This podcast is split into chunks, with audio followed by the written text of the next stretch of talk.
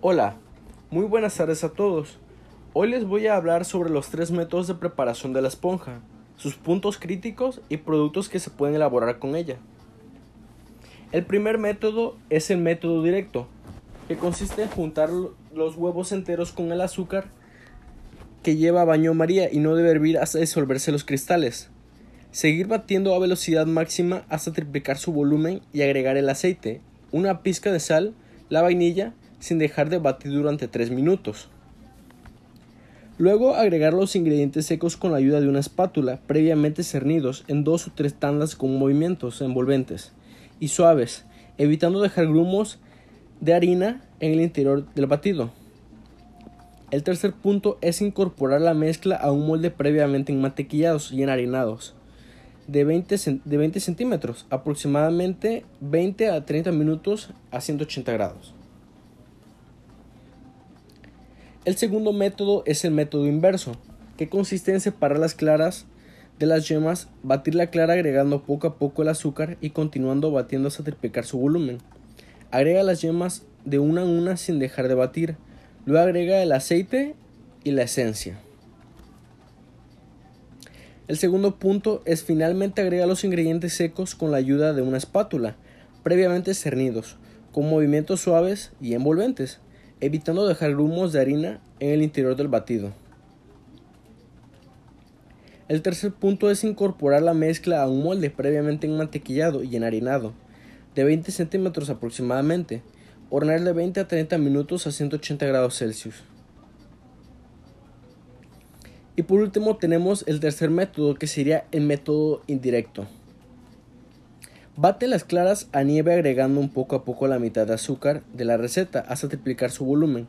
Luego bate las yemas con la otra mitad del azúcar hasta lograr un color pálido y doblar su volumen. Juntar las mezclas agregando las claras sobre las yemas. Añade aceite y la esencia.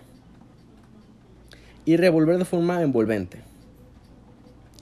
El segundo punto, luego agrega los ingredientes secos con la ayuda de una espátula, previamente cernidos en dos o tres tandas con movimientos envolventes y suaves, evitando dejar grumos de harina en el interior del batido.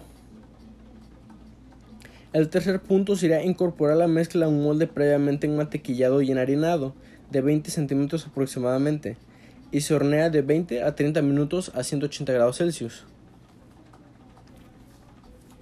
Y ahora le voy a hablar de tres procesos. El primer proceso es el proceso frío, el proceso frío consiste en que la temperatura sea a temperatura fría o, a temperatura ambiente.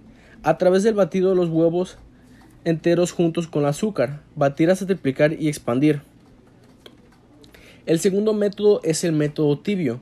Colocar a baño María el azúcar y los huevos a aproximadamente 43 grados. Disolver el azúcar y al mismo tiempo la, la proteína se elastifica el volumen aumenta cuando se bate por la temperatura y la elasticidad. El tercero sería la separación de ingredientes, donde se separa la yema de la clara y se baten ambos productos por separado hasta que se obtenga el volumen deseado.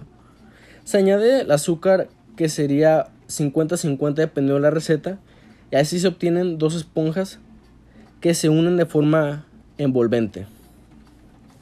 Por último, le voy a mencionar algunos postres, algunos, algunos preparados que se pueden hacer a base de lo que es la